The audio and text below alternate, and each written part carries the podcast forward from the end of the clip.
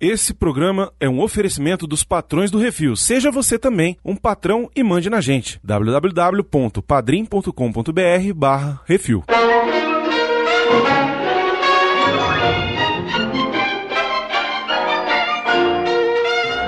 Eu entendo que apesar do meu grande magnetismo, eu tenho um grande caráter. E não é que filmaram a vida do.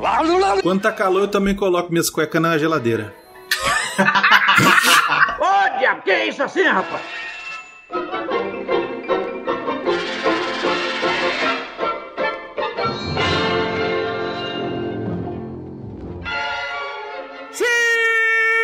Estamos de volta com mais um que assim, o podcast do Portal Refil Baconzitos. Se esse filme tivesse narrador, ia ser o cavalo. Você tá maluco, é Baconzitos. mais. É, pois é. São Baconzitos hoje, ele tirou. Eu Tirou. tava escutando os programas antigos todos, o tanto que o pessoal falava dos outros. e Ah, agora, eu entendi. agora eu vou falar dos outros também. Porque quando eu tava assistindo esse filme, eu falei, não é possível. Botaram a câmera lá dentro da casa dele. Enfim, hoje estamos aqui reunidos para falar sobre um clássico do cinema de 1955, O Pecado Mora ao Lado, dirigido e escrito por Billy Wilder, escrito também baseado numa peça da Broadway de George Axelrod, o filme com a nossa querida e estimada Marilyn Monroe Plínio. Pagando carçola, né? Pagando. Vamos pra frente. vai. É, uma das cenas mais icônicas da história do cinema está nesse filme. É isso, eu sou o Brunão e estou aqui com o Baconzitos. Oi, tudo bem? Como vai? E também Plínio o Perru. Opa! Sou eu mesmo. É isso, hoje vamos falar sobre todos os detalhes, tem muitas curiosidades. Se você não assistiu o filme, vou te dar já a dica aqui. Vai vendo. Você tem duas opções. A primeira delas é você comprar o filme no nosso link aí no post, que agora nós somos afiliados da Amazon, Baconzitos. Olha só. Aí você Mas, clica gente. lá, já tem o linkzinho lá, você clica, compra o filme e assiste no conforto da sua casa em Blu-ray. Ah, mas eu não tenho Blu-ray. Mas tem PlayStation. PlayStation roda Blu-ray. Tá, tá ótimo. É isso. Vai, filhão! E se você não tem como, né, não quer comprar, você pode assinar aí a Star Plus e lá tem. Tá na Star Plus o Ei. filme e tem inclusive, Beconzito, dublado em português. Olha só. Exatamente. Dublagem Olha original só. ou dublagem nova? Né, redublagem, eu acho, porque em 1955 não devia ter dublagem. Tem a dublagem original sim. Inclusive usamos ela aqui no episódio, seu trouxa. É isso, daqui a pouco a gente volta. Vai, monjinha! É isso assim, programa do refil. A ilha de Manhattan deriva seu nome de seus primeiros habitantes, os índios de Manhattan. Constituíam uma pacata tribo que vivia da caça e da pesca. E havia um costume entre eles. Todo mês de julho, quando o calor e a umidade na ilha se tornavam insuportáveis, eles mandavam mulher e filhos passar o verão fora. Rio acima para as terras mais altas e frescas, ou se tivessem condições, para a orla praiana. Os maridos, naturalmente, ficavam em casa, na calorenta ilha, para cuidar dos negócios, fazer armadilhas, pescar e caçar. Bem, na verdade, nossa história não tem coisa alguma a ver com índios. Ela se desenrola 500 anos depois.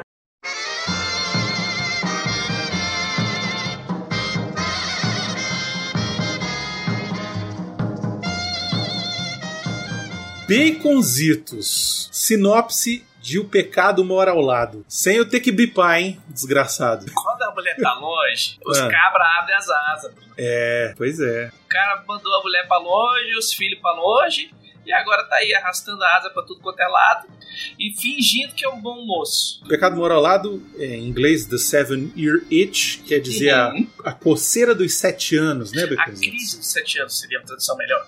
Isso, é. Em português, a, a coceira é a tradução literal, né? Uhum. Mas a crise dos sete anos é mais ou menos um- uma situação que acontece nos casamentos onde o cara começa a ficar maluco e aí começa a querer jogar água fora da bacia, né? Não, não. não.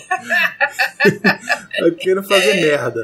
O cara fica testando a sua a monogamia. Testando? Testando os limites da monogamia. Essa Seven Rich foi uma peça de muito sucesso na Broadway. Sabia não? Em 54 ela ainda estava passando, né? Nela a história era um cara, é o Richard Sherman, que ele era casado e tinha um filhinho. A Uhum. família vai embora passar o verão numa cidade perto, uma cidade no campo, uma coisa assim, né? E o cara fica trabalhando. E aqui na peça da Broadway, ele tinha um caso, ele consumava o caso com uma bela vizinha. Na peça da Broadway, era a história contada pelo gordinho. E- A história do filme é Pelo o que rolava de verdade. É, na peça da Broadway rolava o adultério, Uhum. entendeu? Tipo, eles tinham caso. E, inclusive, era mais drama do que comédia, viu? Sério? É verdade. A história da peça da Broadway, ela era mais drama do que comédia. Porque, exatamente, tinha aquele negócio da tentação, o cara não no começo não queria e tal, mas depois ia lá e aí tinha o caso mesmo, consumava, e aí se arrependia, não sei o que, e ia embora pra, pra lá pedir perdão pra mulher. Inclusive, na história da Broadway, ele resolve cometer o adultério quando daquela história lá do Tom Mackenzie, lá do, do vizinho lá que, que taca a mulher. Isso que eu ia perguntar. Na Broadway, o cara também tem essa inteligência fértil. Não, então, esse filme, ele foi feito nos anos 50, e nos anos 50 rolava um negócio em Hollywood que se chamava o Código Reis. É a mesma coisa do código dos quadrinhos que não pode ter. É tipo ter. isso, exatamente. Fuleiragem eles fizeram em Hollywood também e incluíram os comunistas. A pegada era meio essa mesmo. Em 1930, mais ou menos, estabeleceu-se um código de autocensura, tá? A Associação dos Produtores e Distribuidores de Filmes da América, Motion Pictures Producers and Distributors of America, que depois virou a MPAA, que continua até hoje. Ela criou um conjunto de normas morais que deviam ser aplicadas aos filmes lançados nos Estados Unidos a partir de 1930. E esse código durou até 1968. Porra! Tudo isso? O nome dele era o Código Reis e era inspirado no nome do advogado político presbiteriano e presidente da associação. Que ter uma religião no meio. Ah, com certeza, William Reis. E era um código assim, todos os estúdios aceitaram. A indústria seguia esse código, sabe, assim, à risca. É Estados Unidos, né? A galera que saiu do- da Inglaterra porque o rei fez outra religião porque ele queria casar de novo. Pois é, nesse código, Hollywood se autocensurava Uhum. e ele explicitava que tipo de conteúdo era aceitável ou não aceitável para filmes produzidos nos Estados Unidos. O filme, depois de, de pronto o roteiro, ele era enviado o roteiro para esse código de censura. Não tinha na época classificação indicativa, não. Era tudo, tudo tinha que ser uma coisa só, entendeu? Não tinha filme para adulto, filme para era tudo uma coisa só. É porque isso é antes do- de sair aquele esquema do classificação indicativa lá, né? Que Isso. Hoje em dia tem aquele negócio de 18 anos, PG-13, PG-12, Isso. Rated R, Rated X, não sei lá. Isso. Essa classificação indicativa veio para substituir a aplicação do Código Reis por conta de que nos anos 60 vários cineastas começaram a violar o código, assim, por conta da contracultura, né? Anos 60, liberação sexual, aquela parada Uhum. toda e tal, maconha. E foi droga, hein? LSD, Beatles, essa parada. E aí, em 1964, teve um filme do Sidney Lumet chamado The Pawnbroker.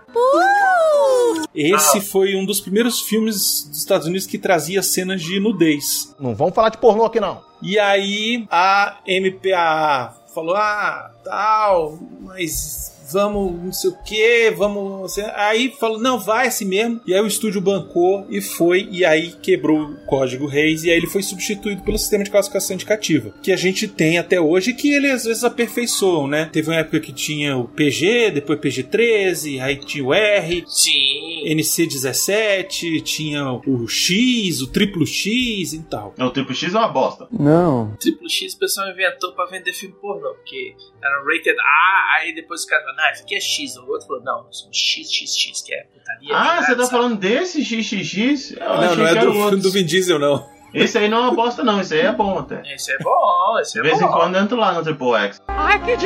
Só que o seguinte, a peça lá da Broadway, na época, Não passava no crivo. não passava no código. Então aí eles ficaram com a banana na mão, né? Quer dizer, enfim, fi- tinham, eles tinham um problema pra resolver. Ô, ô, Né? Probleminha. Eles tinham um problema pra resolver. E aí foi interessante porque a ideia sempre foi que o Billy Wilder fosse o diretor, né? Na verdade, ele, ele tinha entrado para substituir o George Cukor, que não tinha se interessado pelo roteiro e tal. E esse foi o primeiro filme que o Billy Wilder fazia pela Fox. Na verdade, foi o único filme que ele fez pela Fox. Olha só. Ele tinha um contrato com a Paramount. Naquela época, os estúdios tinham os seus próprios atores e, e- e atrizes e Sim, Enfim. eles eram empresa fechada, tipo a Globo hoje Isso. em dia. Se você trabalha pra Globo, você não trabalha pra ninguém. Carteira assinada, exatamente. E o contrato dele com a Paramount nessa época acabou. E aí, na hora que acabou, ele meio que já estava negociando para fazer esse filme e levou os direitos para a Fox. A Fox falou: Não, eu pago, vamos lá. E aí ele foi fazer. O Billy Wilder é conhecido por ser um diretor autoral. Ele dirige o que ele escreve. Então, Uhum. ele falou: Eu vou mexer no, no roteiro. Tanto que chamaram o George Axelrod, a pedido da produtora da Fox, falou: Não, vamos trazer o cara. Inclusive, fecharam o acordo com esse cara, né, o, o roteirista da, da peça, e ele pediu para que o filme só fosse lançado quando a peça saísse de cartaz da Broadway, porque ele não queria ter competição. Obviamente, o cinema, você tem vários cinemas com várias exibições do filme, Uhum. e ele num teatro só, com poucas sessões, então ele ia perder. feio. De lavada. Fora que ele não tinha Marilyn Monroe na peça. É. Na peça era uma outra atriz. Mas beleza. E aí o George Axelrod trouxe lá o roteiro da peça. O primeiro encontro dele com o Billy Wilder foi lá, sentou com o Billy Wilder e falou: Ó, eu trouxe aqui o roteiro da peça pra gente usar como guia, que a gente vai ter que reescrever, né? Porque, enfim, por conta do código e tal, a gente vai ter que reescrever. Aí o Wilder virou pra ele falou assim: Não, tudo bem. A gente usa ele aqui, ó, como batente de porta. Filha da puta. Ai, cara, muito filha da puta, né?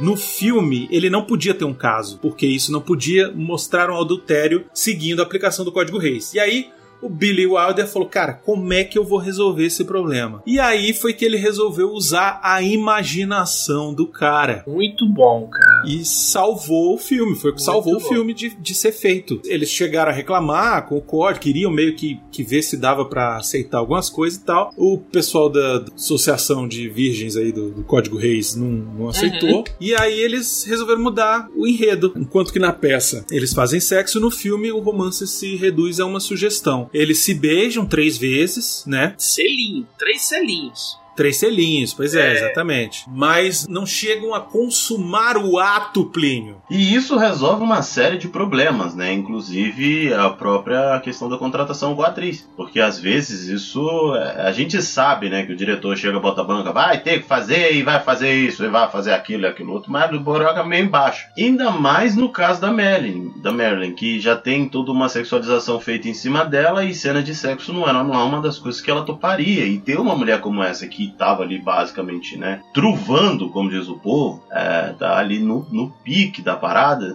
velho. Reduzir esse tipo de cena a, a coisas mais sugestivas e simples fazem com que vá mais longe. E o pior, era no calor, não tinha como fazer a cena da lareira acesa. É, Pegar a câmera e fazer nova ir pra lareira e pronto, você já entendeu. É, não tem como, velho.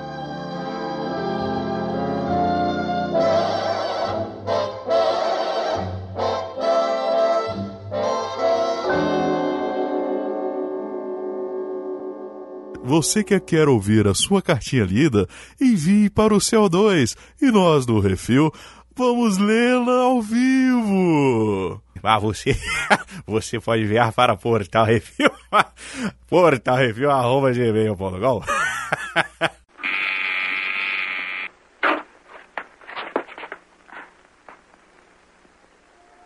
Sim, o que é?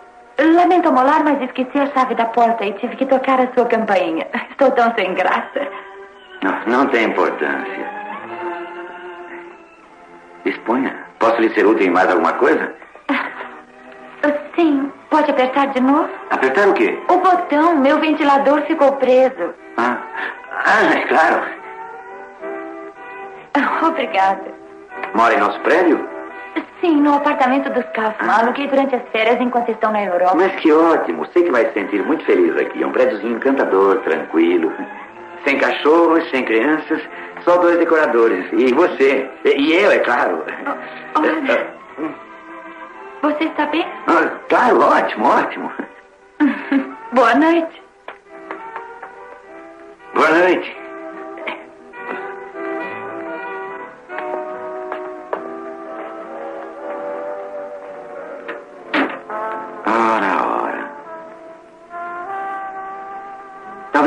Convidá-la para um drink.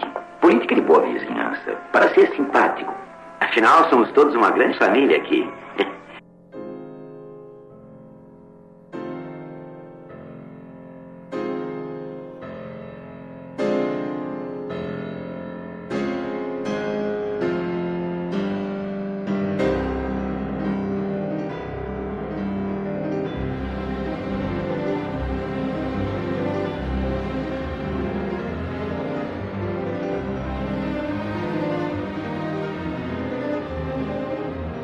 Acho que é aproveitar e vamos falar de Marilyn Monroe, né? Porque ela é a estrela do filme. Não só a estrela do filme, como ela é citada no próprio filme. Então, isso é legal, essa é uma curiosidade bacana.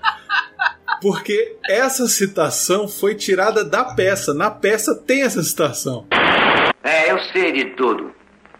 Está bêbado. Vá embora! Diga a Ellen que se ela mandou para conseguir o divórcio. Divórcio? Eu dou uma absoluta recusa. Ah, ele não me mandou pelo divórcio. Mandou me buscar o remo de rico. Lutarei em todos os tribunais do país, porque eu posso explicar tudo direitinho. A escada, a loura na cozinha, as torradas de canela. É, esperei, Dick Boy. Vamos com calminha. Que loira na cozinha. Você bem que gostaria de saber. Talvez seja Marilyn Monroe. O Billy Wilder falou: não, essa frase, essa cena Essa- aqui, essa, essa aqui, essa vai ficar. E aí ele manteve. E aí tem essa, essa gracinha, né? Uhum. Mas a Marilyn Monroe, é, enfim, acho que todo mundo sabe quem é, quem foi Marilyn Monroe, né? Uhum. É um fenômeno de atriz, um símbolo sexual dos maiores, talvez o maior de todos os tempos que a gente já teve em Hollywood. Ela que começou a ideia de casamentos em série que a Gretchen leva até hoje, né? Ela é a, ela é, né? Ela é a precursora da Elizabeth Taylor e da Gretchen, né? Importante, tem vários filmes que foram lançados de biografias da Marilyn Monroe, mais, mais recente agora com a Ana de Armas. Ela tem nada mais, nada menos do que 33 filmes. É, algumas pontas ainda no começo ali da, da carreira, né? Eu vou destacar aqui uma ponta que ela faz num filme excelente de 1950 chamado A Malvada. Esse é muito bom, viu? Esse é um fazer filme. uma live da Malvada. Todo mundo. A Malvada é legal. Mas é, Almas Desesperadas, eu assisti inclusive recentemente. É, é assim, é, é ok. Não é tão, tão incrível, não. Mas 1953, um clássico, Os Homens Preferem as Louras. Uhum. Sim. Do mesmo ano, Como Agarrar o Milionário, também Sim. muito muito conhecido. Rio das Almas Perdidas também fez um certo sucesso, mas o Pecado Mora ao Lado marca assim o início da fase de tipo super estrela, É sacou? quando ela explode, né? Nos quatro anos seguintes, ela se consolidou como assim ícone, sabe? Nesse período, ela fez O Pecado Mora ao Lado, Nunca Foi Santa, O Príncipe Encantado, Quanto Mais Quente Melhor, Adorável Pecadora, Os Desajustados, e aí ela faleceu. Infelizmente, em 1962, lutando contra depressão e autodestruição, Uhum. ela veio a falecer lá com o uso abuso de substâncias. No caso, acho que era remédio, né? Enfim, tomou muito remédio para dormir e Normal. É, com é. álcool, misturou e aí morreu, faleceu. Uhum. Mas o que que acontece? Nessa época aí, ela já era muito difícil de trabalhar. Porque como ela tinha, assim, muito problema de autoimagem, é, lutava com depressão, ela tinha muita dificuldade de estar sóbria, de estar não medicada, então ela abafava a cena, esquecia a fala. Tinha tinha que fazer vários takes. Tinha uma cena que tinha que fazer 40 tomadas, 40 vezes, repetir 40 vezes. Uhum. No Quanto Mais Quente Melhor, tem uma cena que ela tá no telefone. Eles já estavam tentando fazer há tanto tempo aquela cena e ela não conseguia, ela errava tudo. E o pior aqui entra aqui também a questão do Billy Wilder, né? Porque o Billy Wilder é o seguinte, ele não deixava os atores improvisarem. Uhum, Ele. Hum. ele tinha uma parada que era assim, ó, o roteiro você tem que falar tudo que está na porra do roteiro. É o texto, é o texto. Você respeita essa porra que eu escrevi, demorou pra ficar assim, eu lapidei essa merda pra ficar desse jeito, então você vai ler o roteiro do jeito que tá. Tem muito diretor que é escritor que é assim. Tem a visão dele, já botou no papel, agora só, só vai ler. E ok, é uma coisa aceitável na indústria, porque o cara é o dono do roteiro e ele é o dono do filme, ele é o diretor, então é dele, ele tem que mandar. Ah, pô, sacanagem, não deixava a mulher improvisar? Tá, não deixava. Fazer o quê? Eu não acho sacanagem, não. É trabalho do ator saber segurar o seu trabalho da cena. Falo com tranquilidade. Quando você é contratado, você é contratado para fazer o trabalho que o. São dois pontos. O primeiro, entregar o texto que o roteirista te passou. E o segundo, segurar o rojão de entregar a intenção que o diretor quer dar pra cena. A cena não é sua. Você tem a liberdade, é, é o que eu costumo dizer, e aí quando dava oficina de teatro é exatamente o que eu falo. Cara, e o professor falava isso. É mais fácil você trazer mais proposta e eu ter que tirar de você do que eu ter que ficar inserindo em você a proposta da cena. Então me trata, traga possibilidades para dizer, não, menos, não, tira isso, isso eu não quero, não, não vai por aí, vem pra cá. Do que eu ter que ficar, não, agora você vai levantar a mão a 30 graus assim, assim, assado. Porque se eu ter que ficar dizendo pra você o que tiver que fazer, tá mostrando que você não tem a capacidade de me entregar aquilo. Por outro lado, a cena não é sua. O diretor é, é outra pessoa que tá ali, entendeu? É quem tá coordenando a coisa toda. Então você tem que passar a emoção que o diretor quer dar. Você tem que chegar e, e entregar a emoção que o diretor quer dar. Então, assim, é óbvio que com o passar do tempo, começou a ter uma série de diretores, não só do cinema, mas principalmente no teatro, aonde você tem o roteiro escrito, você tem, mas eles vão muito pela ideia, não, pode dar uma adaptada aqui, pode não sei o quê. Mas, meu irmão, não. Tem diretores que são muito mais maleáveis com o, o- o texto, né? Roteiro. É, é, é. E tem, lógico, né? Tem atores que são muito bons de improviso, né? E a gente vai falar Robin Williams, a gente vai falar de Jim Carrey, de pessoas que pegam um texto bom e alopram em cima e você faz 40 takes, escolhe o que você quiser, né? Nesse caso, o texto ele já é escrito com essas janelas de improviso. Por exemplo, se eu quero contratar o Jim Carrey para um, pra um negócio desse, eu não vou conseguir roteirizar aquelas maluquices que o Jim Carrey faz. Porque não vem. Então eu vou te entregar uma cena inteira, mas eu vou ter um pedaço ali que eu vou dizer, olha, Jim, que eu não, né? Mas é o, o- o diretor no geral faz isso. Jim, nessa hora aqui, eu quero que você faça aquela sua maluquice. Então no texto vai estar assim, e ele surta com a notícia que ela deu no elevador. O que, que é esse surta, Jim? Brilha. Vai. Entende? Então sempre tem aquela parte aonde sim, você vai colocar o seu improviso. É o que eu tô falando. É a hora que o ator traz a proposta pro diretor e fala: Não, então, eu, no ensaio eu vi isso aqui, eu pensei em fazer assim, assim, assado. Então toda cena antes de gravar ela passa por um ensaio. O diretor vai dizer o que ele quer, você vai colocar ali o seu toque, a sua, né, a sua liberdade ali pra fazer e vai mostrar pra ele e ele vai dizer: Olha, não, menos, isso aqui tá legal, mantém, isso aqui vai mais um pouco, tudo mais. Mas dificilmente roteiro vai ter isso. Bater uma salva de palma aqui pro profissional. Pois é, no caso da Marilyn, não era uma coisa assim, de, tipo, ela não fazia de propósito, era uma coisa que, tipo, tava acontecendo com ela. E aí eu tava falando Quanto Mais Quente Melhor, que é outro filme do Billy Wilder, que tem ela, Uhum. é, que é uma comédia sensacional também, que era uma cena onde ela atendia, falava ao telefone, ela tava deitada numa cama e tal, e ela não conseguia acertar, ela não conseguia acertar. E o Billy Wilder teve que escrever num cartaz a, a fala pra ela ler. Chegou nesse ponto dela ter que ler na dália. Pra ela, você imagina como não deve ter sido assim, ruim, né? Era uma situação que já vinha se arrastando faz tempo. Mas aí entra um monte de outras coisas, né? Ela estava em relacionamentos que sempre a prejudicavam. Ela foi casada com aquele Joe DiMaggio, que era um jogador de beisebol, né? Nessa época aí ela estava casada até com ele. Mais pra frente eu vou falar um caso pra vocês terem uma ideia de como a vida dela não era fácil. Mas Não era. É importante falar também, galera, ó, psicólogo, vão. Faz bem. Pois é, provavelmente também não, não tinha inteligência emocional suficiente para entender que precisava, entendeu? Se fez, não, não encontrou um profissional que ajudasse da maneira necessária. A atriz que interpretou a enfermeira no sonho do Richard, Uhum. a, a Caroline Jones, Sim. ela disse numa entrevista sobre a Marilyn em 1982. Ela falou que teve pouco contato com ela, mas do dia que conversaram muito e tal, e falou assim: ah, ela era tão triste, porque quando eu conversei com ela, ela estava chegando num momento em que ela estava com medo de perder a aparência. Era um medo que consumia ela por completo. É muito significativo do que aconteceu com ela depois, né? Tanto Sim. que eu tava lendo a respeito dela e quando acabaram as filmagens, ela passou por um divórcio e foi estudar, porque ela falava assim: não, eu preciso ser uma atriz de verdade. Ela não se considerava uma atriz de verdade, porque ela não tinha papéis dramáticos ou ela não entendia que ela era escolhida para os papéis pela sua capacidade de atuação, é, mas sim só pela sua beleza, né? E vamos ser sinceros, Era mesmo. era mesmo. Ih, rapaz.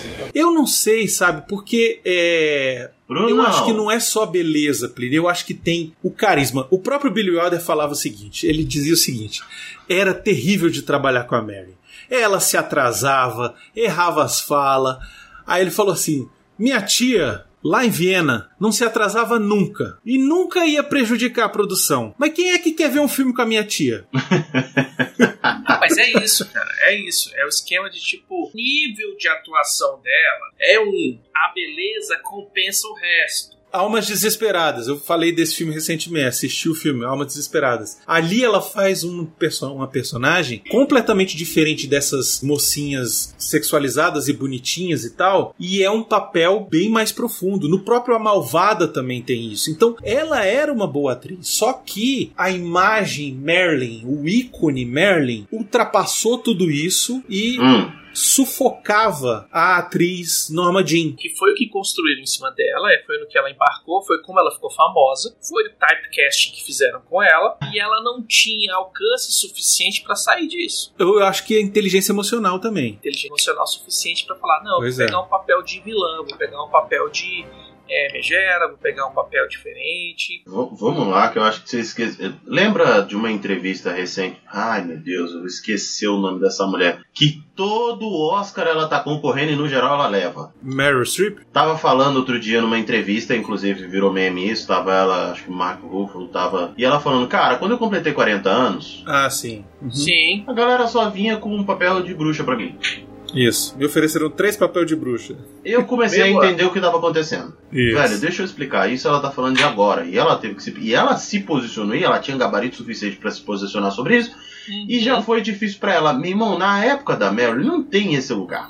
Não tem, pois não é. tem, amigo. É, eu não ia tem. falar também sobre a questão de procurar auxílio psicológico, psiquiatra, É, etc. não- não. Naquela época, velho, é, é psicólogo é coisa pra doido. mano. Pessoal que rasga dinheiro e come cocô, velho. É verdade. Sabe? É, Isso- pode ser isso isso. também. Uhum. E outra, É. então, ela era bonita, ela era carismática, e é isso. E todo mundo tratava ela dessa maneira. Então, quando você começa, que você chega cheio de sonhos, e aí daqui a pouco você é.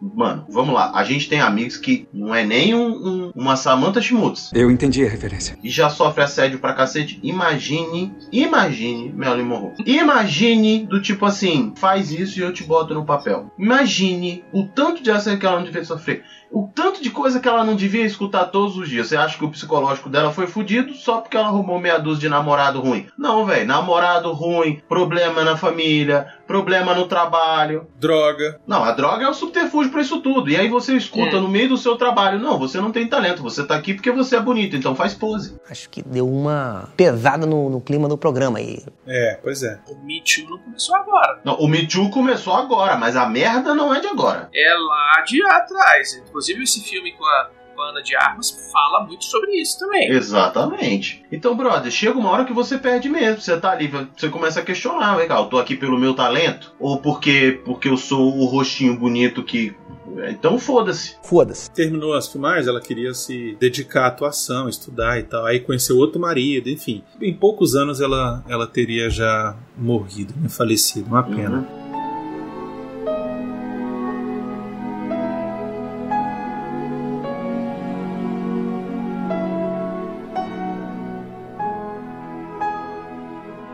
Muitos atores foram considerados pro papel do cara, né, do Richard Sherman, que acabou sendo interpretado pelo Tom Ewell, que era o intérprete do Richard Sherman na Broadway. Ah, que massa, velho. Eu ia falar, pô, não botaram o. o como é que é o nome do outro? O Richard Lemon? É, o Jack Lemmon. Jack Lemmon. Eu falei, pô, podia ser o Jack Lemmon.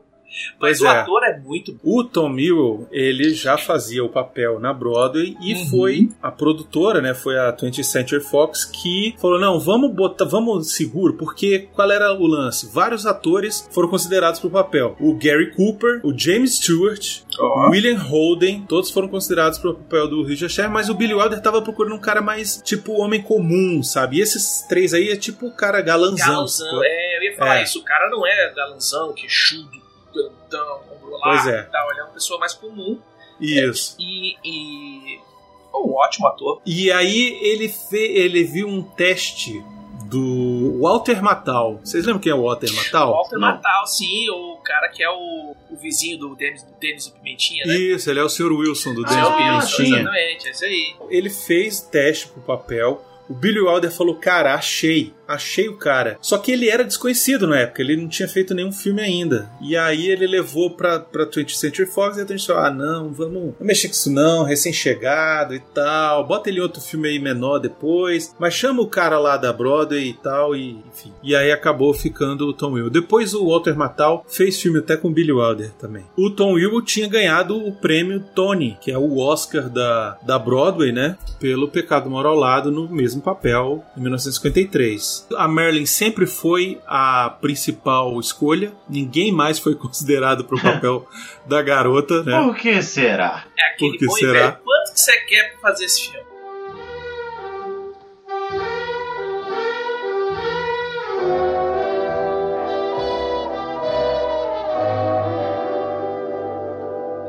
Agora o portal Refil é afiliado da Amazon. Se você puder, e quiser ajudar a gente, quando for realizar qualquer compra no site do Sr. Bezos, entra pelo link na postagem desse programa, que a gente ganha uma comissão. Ajuda nós o diabo. Que isso assim, rapaz? Só puxamos esse assunto para mostrar a vocês que em todo esse tempo nada mudou. Os maridos de Manhattan continuam mandando mulher e filhos para fora no verão. E ainda ficam em casa, na calorenta cidade, para cuidar dos negócios, fazer armadilhas, pescar e caçar. Agora queremos que conheçam um típico marido de Manhattan cuja família está partindo para o verão. Este é o Sr. Richard Sherman. Esta é Helen, sua mulher, e este é o filho Ricky.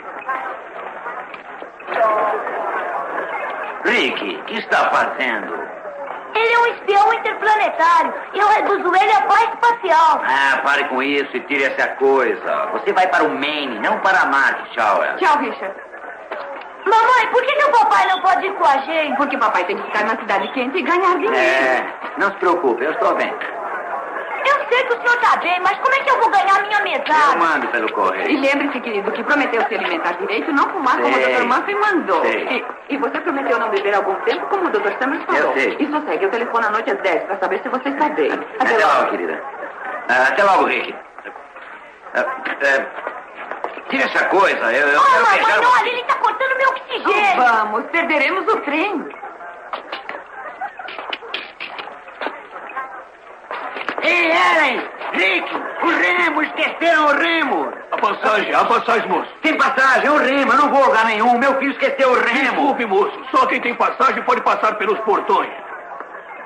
One, two, three o'clock, four o'clock, rock. Five, six, seven o'clock, eight o'clock, rock. Nine, ten, eleven o'clock, twelve o'clock, rock. We're gonna rock around the clock tonight. Put your glad rags on. E aí o filme começa com o cara, né, uma narração em off mostrando Os Nova índios, York, velho. né? É, tem os índios, é verdade. Começa com os vídeos, eu falei, que porra de filme que o Bruno tá me fazendo ver, velho? Peraí, não. Que história é índios? E os índios são todos americanos pintados de vermelho, assim, né? Tipo. Ah, é. Aí fala, não, porque mandava as mulheres descer o rio pra ficar mais frio e não sei o que, enquanto isso eles ficavam lá, eu falei, ah, tá explicado. É a cena da cachoeira do pica-pau. Corta e aí mostra a época atual, na época lá, dos anos 50, né? Sim. E aí os caras fazendo a mesma coisa, né? Ele indo levar a mulher na Pennsylvania Station. Tem uma curiosidade interessante. Esse Hum. filme é um dos poucos que usa imagens da estação Pensilvânia original de Nova York. Essa Pennsylvania Station aí, ela foi inaugurada em 1910 e foi demolida em 1963. Era considerada uma obra-prima da arquitetura e foi destruída e aí ela é considerada hoje um dos impulsionadores do movimento de preservação de marcos históricos. Eles destruíram pra, pra quê? Pra fazer aquela Central Station? Não sei. Pra fazer alguma outra que, que deve se chamar alguma outra coisa lá. Ou pra passar uma rodovia, sei lá, alguma coisa assim. É, o que eu mais notei foram as grades com os ferros em cima. Eu falei, ó, não é só no Brasil não, tá vendo aí? É quem queria pular o pular a grade, né? Não, não pegar o trem pulando e tal. Falei, olha aí, tá vendo? Não, mas Nova York, meu amigo, teve um Nova tempo York, que aquilo né, ali não era coisa de gente, não, velho. É verdade. Aquilo ali era tipo Rio de Janeiro. Por isso que eu tenho esperança ainda, entendeu? Quer dizer, às vezes não. Mas e aí acho legal que aí nessa hora, depois que os dois vão embora, aí passa a mesma mulher que tava de Índia, passa ela. Sim. Muito bom, é os mesmos E caras. aí os- Os caras indo atrás, aí ele, não, não, eu não, que isso?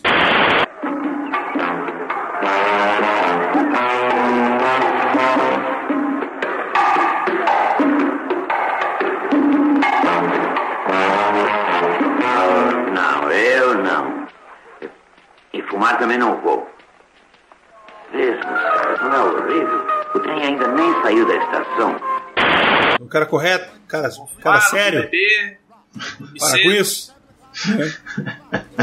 Fulano de tal fez a tatuagem no peito. A águia, duas borboletas, uma em cada ombro. Tá porra. É, ele fica meio que, que falando as coisas que os outros ficam maluco, né? Vamos ficar doido aqui, com os, os feromônios queimando. Eu não. Mas eu não, correto, eu, vou, eu vou correto. trabalhar. vou. Aí ele ficou, não, eu vou, eu vou dar uma fumada. Não, não, não. Pode Não. fumar não? Não pode. Não, não, Pode não? joga, Não sei o quê. tranca Eu na não. gaveta e joga a chave longe. Vou agora eu vou comer um hambúrguer, não. Não. Tem que fazer a dieta. Aí ele vai no restaurante vegano. E aí, Sim. aí come hambúrguer de soja, as, as coisas, tudo é de soja. Aí a mulher dá a conta pra ele e fala assim: O senhor vai ficar muito satisfeito ao saber que sua refeição completa continha apenas 260 calorias. Eu estou satisfeito. A sua conta ficou em um dólar e 27 centavos. Guarde o troco. Oh, não, senhor, não permitimos gorjetas. Mas se quiser, eu posso depositar no fundo do nosso campo nudista. Faça isso. Oh, obrigada, senhor. O nudismo é uma causa tão válida. Temos que trazer uma mensagem ao povo. Temos que ensiná-los a desmascarar seus pobres e sufocados corpos e deixá-los voltar a respirar. A roupa é o inimigo. Sem roupas não haveria doenças, não haveria guerra. Eu pergunto ao senhor: consegue imaginar dois exércitos no campo de batalha, sem uniformes, completamente nus? Sem meios de dizer quem era quem, todos os irmãos juntos? E aí eu comecei a gostar desse restaurante. Foi aí que eu falei: olha, uma nobre causa. E aí ele vai pra casa, chega em casa, tropeça no patins do moleque, Ah, muito puto. bom essa cena. Ele fica procurando o segundo patins e fala assim: esse outro tá por aqui querendo me derrubar e não sei o que. Eu falei: olha, olha, olha, isso é importante pra trama. Pois é. E aí nessa hora ele tá lá em casa, na casa, né? Dizendo que ele não vai fazer nada. E ele fica. Ah, ele vai ler o roteiro, né? Ele vai ler o roteiro lá de um Ele livro que vai ele. ler o livro, É porque ele é editor, né? Editor de livros de livros baratos. ele vai ler o livro. E aí o livro começa a falar, não, porque quando o, o homem chega perto dos 40 anos, ele tem uma crise, ele vai querer fazer não sei o quê, aí dá aquela coceirinha, ele já tá coçando. Ele já tá se coçando. é, é muito bom. Tá lendo lá e aí ele começa a pensar na mulher, porque a mulher vai me ligar 10 horas. Vai me ligar 10 horas? Por que que vai me ligar 10 horas? Que porra é essa de me ligar 10 horas aqui? Ela não confia em mim? Acha- eu acho que eu vou estar aqui com as raparigas. Que eu vou estar aqui bebendo? Pois eu vou provar pra ela que não tem essa história não, que não sei o quê. Porque eu sou homem Ora, correto, sou homem Eu direito. sou correto, homem direito. É, Aí nessa hora toca a campainha. Aí ele fala: que, que, que, que a campainha tá tocando essa hora? Quem que é? Ele vai lá, abre, e aí tem alguém pedindo ajuda. E aí já é a, a Merlin. eu não entendi por que, que ele é o porteiro do prédio. To- Ah, não, na verdade ela tocou na casa dele porque ela perdeu, esqueceu a chave dela. E aí ela tocou pro vizinho, o vizinho abriu pra ela. E aí, Isso. como ela é loira, gostosa, pacote de cobra, todo mundo vai deixar ela entrar, né? E ele fala, ah, você é uma vizinha nova? Tá? Não, eu tô aqui na casa do, do fulano e do Beltrano aqui em cima. e é legal. Ah, a introdução desses caras, que ele chega em casa falando que. Gosto desta casa. Porque além disso, falando em se mudar para um daqueles prédios enormes que parecem castelhão no pavilhão 11. É tão mais gostoso aqui. Só três apartamentos. O nosso, o dos Kaufman lá em cima, e depois aqueles dois sujeitos no último, decoradores ou coisa assim. E tem os outros dois caras que moram juntos, eles são, sei lá, arquitetos, não sei o quê. Os dois decoradores. decoradores, eu falei, hum, camufla. Viva as bichas! Viva as bichas, e é isso! Então, essa parada é uma parada que vinha desde a época da, da peça. Na peça era abertamente um casal gay, tá? Ah, lógico. Que morava junto e tal. E no filme fica só aquele negócio, ah, os dois caras lá em cima. Só subentendido. Outra coisa que ficou subentendida e assim nunca fica claro durante o filme é a cena que a Marilyn Monroe aparece lá em cima que cai o tomateiro. Sim. Uhum. Ela só aparece com os ombros nus, né? E, e da- dali pra baixo você não vê. É, mas ela fala que tá peladinha. Ela não fala, ela fala que vai se vestir, mas ela, assim, você subentende que ela está nua, entendeu? Ela Não, fala não, que não. vai se vestir e que a calcinha dela tá na geladeira, velho. Ela Isso. fala que vai se vestir porque neste calor ela coloca as roupas embaixo da geladeira. É, dentro da geladeira. Não é subentendido, não. É não mostrou, mas ela disse. Pois é. Ei, aí em cima, espere. Sim. Eu sei o que pode fazer, isto é, se quiser, quero dizer, se não estiver fazendo nada mais importante. Não quer dar um pulinho aqui, tomar um drink comigo, talvez? Oh, obrigada, vou adorar. Vai, é? Claro, vou mesmo. Vou só vestir alguma coisa. Vou até a cozinha me vestir. A, a cozinha? Sim, quando está quente assim, sabe o que eu faço? Deixo a roupa íntima na geladeira. Na geladeira? Estou aí num minuto. Na geladeira. O Billy Wilder, ele queria fazer a adaptação né, da, da peça, e aí ele queria deixar mais claro de que teria é, rolado o adultério. Ele queria ter colocado o adultério na história. Só que ele não ia deixar isso explícito. Ele ia deixar subentendido. Como é que ele ia deixar subentendido? Eu vou ler aqui. No livro que eu tenho aqui, o livro é o Ninguém é Perfeito, Billy Wilder, a biografia pessoal da Charlotte Chandler. Bateu uma salva de palma aqui pro profissional. A diferença entre um bom filme e outro, que foi menos do que poderia ter sido nesse caso, foi um grampo de cabelo. Eu tive uma ideia. Segundo ele lá no roteiro, na manhã seguinte ao ato consumado, a empregada do personagem principal lá do, do Richard Sherman encontra um grampo de cabelo na cama. Então ninguém vê nada, mas sabe de tudo. Só que isso também não teria passado na censura, segundo ele. Fio de cabelo no meu paletó. Exatamente. A história se resumiria num sutil grampo de cabelo que fomos obrigados a deixar de fora. É por conta desse grampo de cabelo que ele teve que botar tudo só na imaginação do cara. Porra, e que imaginação, né, velho? Porra! Ah, é muito bom, né? Gente boa querer pegar o, o remo do caiaque do moleque já, já é recebido num banco na boca, velho. Já no morranco. É. Filho da puta, tu tava tu e ela sozinho na carroça e não tinha nem condutor e tu foi lá e tal e ele... Que isso, meu irmão? Não, quando ele, quando ele imagina os, os affairs que ele teve com a secretária, que a secretária chega, ah, você acha que eu não sou uma mulher? Eu tenho sentimentos. Aí ela arranca o cabelo, arranca o não sei o Mas é por isso que eu falo que é fulaninho. Porque todo mundo quer dar pra ele. É porque fulana quer dar pra mim. É porque fulana quer dar pra mim. Ciclana quer dar pra mim. Ó, tá Fulana- tem tempo. Tá querendo dar pra você. Aí tá, às vezes mudava, né? Ó, tá, tá te não. querendo. É, às vezes rolam as projeções também. É, Não já rola? tem- Tá já tem- louco pra dar pra você, eu saí, tá querendo seu corpo nu, saí. Tá... O primo ainda falava, ah, meu irmão, só quero saber qual que é a cor do mamilo. Oh Deus. É assim, esse esquema. Era tem desse isso. jeito. E no filme tem a cena também dele com a enfermeira, que é muito boa, velho. A cena dele com a enfermeira. Nossa. Quando eu estive doente, do acidente, não sei o que, aí teve a enfermeira. A enfermeira agarrando ele, ele, não, eu sou um homem casado. Nossa, e as viagens dele, que as mulheres, velho, rasgando a roupa dele. Não, eu não posso. Socorro, ajuda. É. O nobre donzelo. Grita por ajuda. E a mulher que agarra ele na, na praia lá, que dá um, tá dando uns beijão nele, parecendo aquela cena do A um Passo da Eternidade. A cunhada, a melhor amiga da mulher. Disso, a cunhada, sei lá. É, a gente saiu pra caminhar e tu foi caminhar, não. A gente foi nadar no luar. O que é essa coisa estranha e animal que você tem? Me perturba. Me perturba desde a primeira vez em que o vi. Sempre me deixa a um passo da eternidade.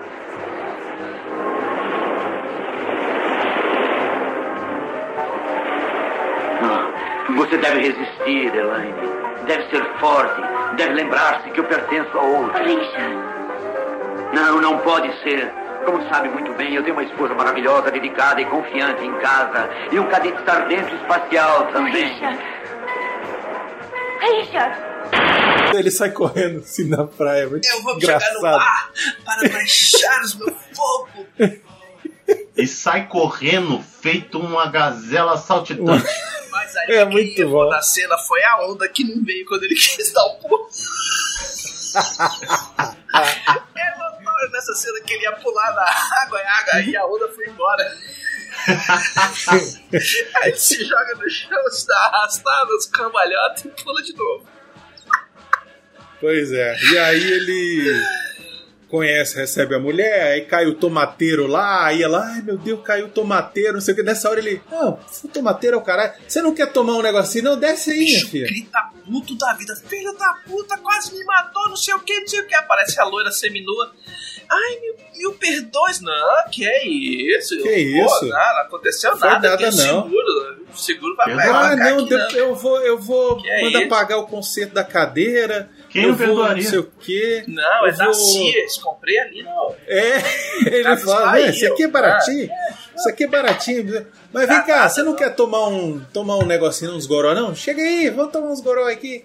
Aí ela fala o negócio que vai se vestir, e aí ele meio que já. Eu acho legal que, tipo, ele inventa as paradas e logo em seguida ele entra em pânico, né? Não, ele entra em pânico porque ele já, na cabeça dele, ele já tá querendo saber como é que ele vai contar pros amigos. Não, ele já fica achando que a mulher já descobriu. Exatamente, porque se ele contar pros amigos, vai ter alguém que vai caguetar pra ele, a mulher vai descobrir, por, por A mais B, não sei o que. Aparece ainda o outro querendo pegar os tapetes. É, aí ele expulsa o cara. ele Não, vai vai, vai, minha esposa e o cara chega e fala assim: Não, velho, me dá esse tapete logo aí, que eu vou pular a cerca. É que amanhã eu. Não, é que ele fala assim: amanhã eu vou levar a fulana, minha esposa, na, porque ela vai viajar. Aí tá, não, então volta de tarde. Aí ele fala, não, então volta de tarde. Aí, de tarde já tem um esquema aí com a fulana. Cortar o cabelo, vou no barbeiro, vou fazer manicure, porque de noite tem. É. Aí o cara, não, vem de noite, então, velho, não vai dar, meu irmão. Eu vou tacar- poodle desse tamanho. Sabe a mulher do poodle? Enfim, a Merlin desce, aí eles têm aquele negócio, aí ela é toda deslumbrada, né? Ela é toda inocente, toda. E ele fica. Ah, tem a, a cena do Rachmaninoff, velho. Putz, é muito boa, cara. Que ele começa. Não, porque eu vou botar a música aqui, né? Pô, tem que botar a música aqui pra Não, criar tem o que criar um clima. clima. Tem que criar um clima. Tem que criar um clima. Aí ele começa, Mozart? Não, quem Mozart nunca? Quem nunca? Peraí, volta. Quem nunca? Tem, não, tem que criar um clima, peraí. Não, pera, vou, deixa eu apa- apagar a luz aqui. Não, não, tá muito escuro. Peraí, vamos acender aquela luz aqui. Se eu botar uma vela aqui, não pode causar um incêndio. Não, calma, eu tenho que tomar uma dosinha pra relaxar. Pra Deixa eu tranquilo. esses panos aqui, passar um pano na casa pra ficar Isso, cheiroso. rapidão, correndo, rapidão. É. Esconde essa. Joga essa blusa pra dentro do guarda-roupa aqui, porque tem que. Não, calma. Isso. Vou botar uma Eu- música aqui, vai.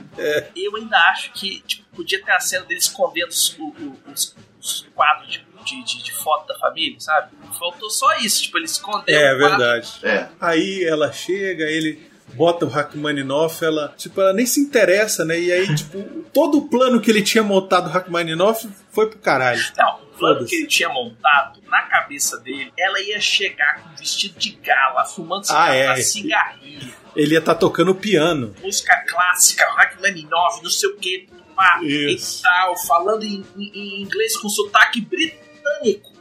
É. A mulher chega e fala, não, senta aqui que eu vou tocar, não, porque quando eu escuto essa música me dá coisa, sai. Me Aí dá ela, senta arrepios." aqui que eu vou tocar pra você e tal, e não sei o que. É, Às vezes a gente faz também. E aí, quando a mulher chega, que não, eu vou tocar piano com você, ele toca o bife. Não, porque ele bota o- a, a música pra tocar e ela caga gigante pra música. Total. Vou tocar aqui Né? você, né? Ela vai buscar um champanhe, né? Tem a história que ela vai buscar um champanhe. Não, antes disso ela fala, ah, isso é o piano. E é, não, você toca. É, Não, não, não. No piano ela já tá com a roupa do champanhe. Já. Então é- ela fala assim: não, tem umas batatinhas, um champanhe. Ele, Pô, vai lá buscar. Vai ser foda pra cara. Vamos enlouquecer e tal. Aí que ela vai. velho, esse vamos enlouquecer e tal, velho. Só me lembra umas histórias que a gente escutou lá atrás, velho. Ei, vamos pra loucura, vai rolar, vai rolar, vai rolar. Tô Vai rolar, vai rolar. Vamos vai pra rolar. frente. Vamos pra frente, vamos pra frente, vamos pra frente. É. Abafa. Mas aí o cara, o cara. Aí é que aparece o Kruhulik, né? E aí ele expulsa o cara, não sei o quê. Aí ela desce, tá com um vestidinho, ele arruma, ajuda ela a botar as alcinhas no vestido. Não, mas pelo amor de Jeová. É difícil, né? É difícil. A mulher me chega com o vestido meio que caindo, ela segurando pelo sovaco o negócio. Com as alcinhas de pendurado e aquele, aquele sutiã da Agmar. Uhum. Mais pontiagudo que agulha de costurar. Sutiã, não, eu parei e Sutiã? voltei a cena. Não existe sutiã nesse filme. Não existe sutiã na vida da Merlin. Ela falou pro Billy Wilder que não usava sutiã. Não, mas o vestido ali tem um formato. Eu entendo. Não, ele mas- tem um, bem, tem um vestido forro. É, tem um forro, tem um forro, ali, tem um forro, tem um forro ali. Tem um forro Isso. formatando, porque ali realmente ele, ele, ele é Valoriza. direcionado. Ele é direcionado. Não, é porque era a moda da época. Não à toa ganhou o nome, inclusive, de Dagmar, né? Uhum. E aí, cara, naquilo ali, aí me- com aquela alcinha caindo, o cara fala: não, não, não. é, ele podia segurar a batata e o champanhe, mas não. Ele fala: deixa que eu amarro isso aqui pra você. É, pois é. Claro, oxe. E aí tem a cena lá do que ele vai pro piano e aí ele tá querendo fazer um negócio todo, todo legal, só que ele não sabe tocar Rachmaninoff, aí ele toca o bife. velho. Aí na hora que ele toca o bife, ah, eu adoro você também tocar essa merda, chega pra lá. Aí ela vai e toca junto com ele. aí ela fala, ai, tá me dando arrepio. Ela toca junto com ele ali, meu irmão, a câmera falta dar um zoom nas tetas dela pulando com toda a força do piano e o negócio tudo chacoalhando. É maneiro, é maneiro. Mas ele, ele vai tentar agarrar ela à força, aí eles caem do piano, ele, ah, o que que aconteceu, não sei o que, ele, ó, eu, eu falhei, eu não sei o que, é melhor Eu você ir embora. o controle, não sei o que, Isso. sou um monstro. Isso porque já antes aconteceu dele espocar a rolha mais cedo. Ah, né? sim. Duas Ah, sacudidas e es- estourou champanhe. É, quando ela descobre que ele é casado, né, que ele tá com o dedo no, no buraco do- da, da rolha. Aí ele bota o dedo no buraco da champanhe que fica preso. Isso. É, aí ela tem que ficar ajudando ele a tirar o negócio. Oh, Deus.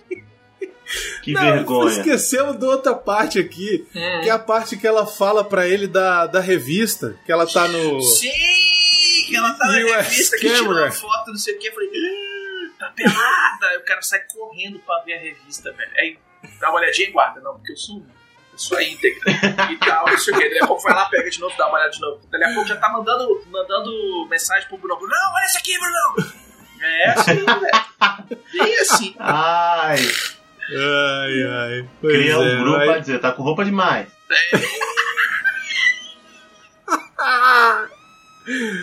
Ai, caralho. Enfim, aí. É, eles ficam naquele negócio, de- você fica sem saber se a foto ela tá pelada. Fala, a foto, o nome da foto, as tes- três texturas. Eu falei, tá nua. Tá nua. Sou eu, a areia e, as- e a, e a madeira do, do pier, não sei o quê. E aí ela conta uma história de que. Aí ele fala assim: não, mas devia ter muita gente em volta. Não, tava muito cedo, era só eu e o fotógrafo. Mas tinha o, o helicóptero da guarda costeira que Passou umas oito saía lá de, de voar de perto. Tem alguém se afogando ali, velho. No ar. É, Uhum. essa brincadeira da US Camera é uma alusão também à revista da Playboy de 1953, que a Merlin posou, Playboy número 1.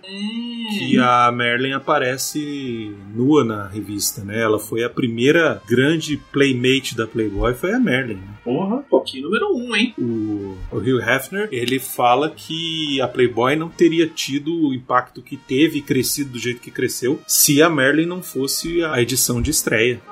Consciente. Consciente, ele falou que deve tudo a ela.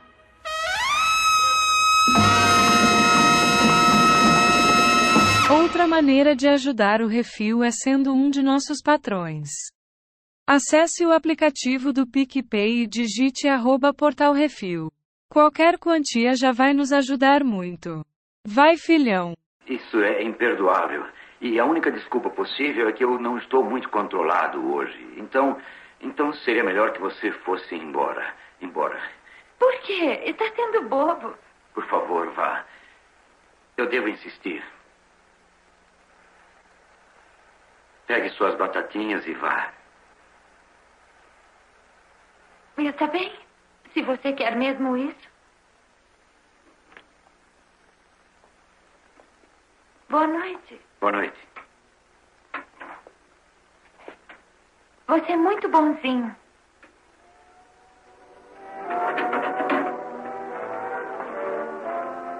Bonzinho? Não é bonzinho. Maluco é o que você é. Está perdendo o prumo. Ellen só está fora um dia e você já está saindo da linha. Fumando, bebendo, pegando garotas, tocando piano.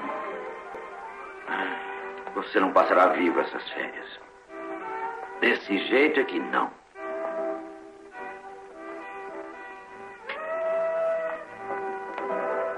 Olhe só esses olhos injetados. Olhe essa cara corrupta, dissoluta, mesquinha. Qualquer dia desses você olha no espelho e é só, amigo, o retrato de Dorian Gray.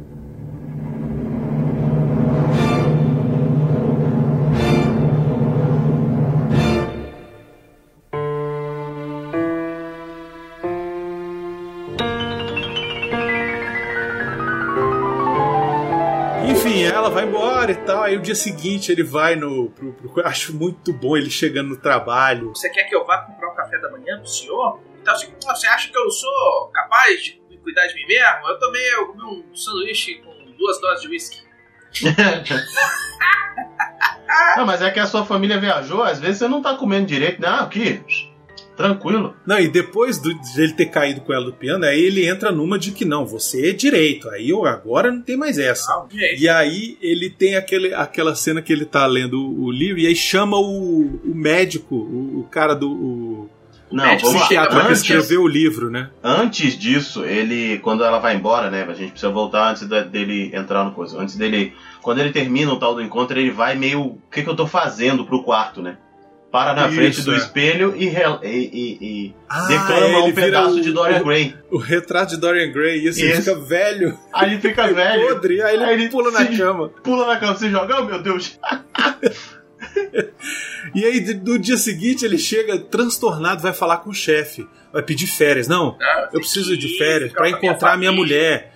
Eu preciso ir lá encontrar minha família. Aí ele fala assim: Há quanto tempo está casado, Sherman? Há sete anos, Sr. Brady. Ah, espere até estar casado há tanto tempo quanto eu e ficará exultante quando se livrar deles nas férias.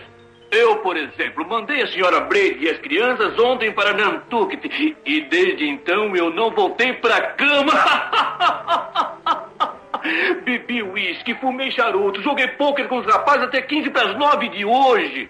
Vim direto pro escritório e nunca me senti melhor na vida. E talvez eu nem volte para casa até a família voltar em setembro. Se eu ficar sozinho em Nova York, é uma boa chance, Sr. Brady, de que eu não viva até setembro.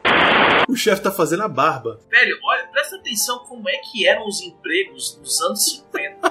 Puta que pariu, né, velho? O cara tinha uma pia, um espelho pra fazer a barba, o outro tinha um Ele tinha um banheiro presidencial. sofá pra dormir no escritório. É, cara, é só você assistir Mad Men. Assiste Mad Men Hoje vai em ver. dia, velho, presta atenção no escritório, é um cubículo pra cada um e olhe lá. Você tem direito a uma mesa e uma cadeira lá. É, agora o pessoal fica falando Mas- que é a gente que é preguiçoso. E o chefe, ah, você tá se preocupando à toa, para com isso, não sei o Não, quê. bora ali, E eu a- tenho umas raparigas pra gente resolver esse Isso, seu vamos problema comigo. hoje à noite. Eu nem dormi essa noite. Só vou dormir quando minha mulher voltar. Eu tô virado. É. Me Quer dei no co- Só faltou poker ele e falar aí- assim, quer cocaína?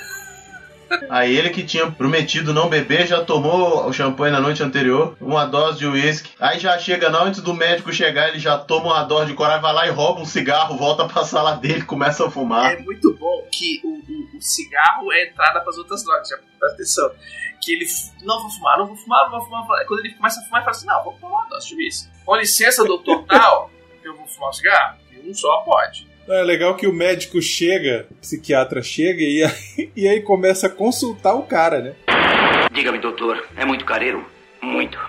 Mas às vezes deve fazer algumas exceções? É, nunca. Eu digo, às vezes deve aparecer algum caso que interesse mais. A 50 dólares a hora, todos os casos me interessam. Não, e o mais louco é que o sinal de que ele não tá bem é que o polegar tá tremendo, não é nem o olho piscando. É. Isso. É. Aí, mano, isso aí é sinal de que tem alguma coisa no subconsciente aí que não tá bom, não, viu? E o polegar dele pulando, saltando. Lembrei agora quando o doutor chega pra ser atendido.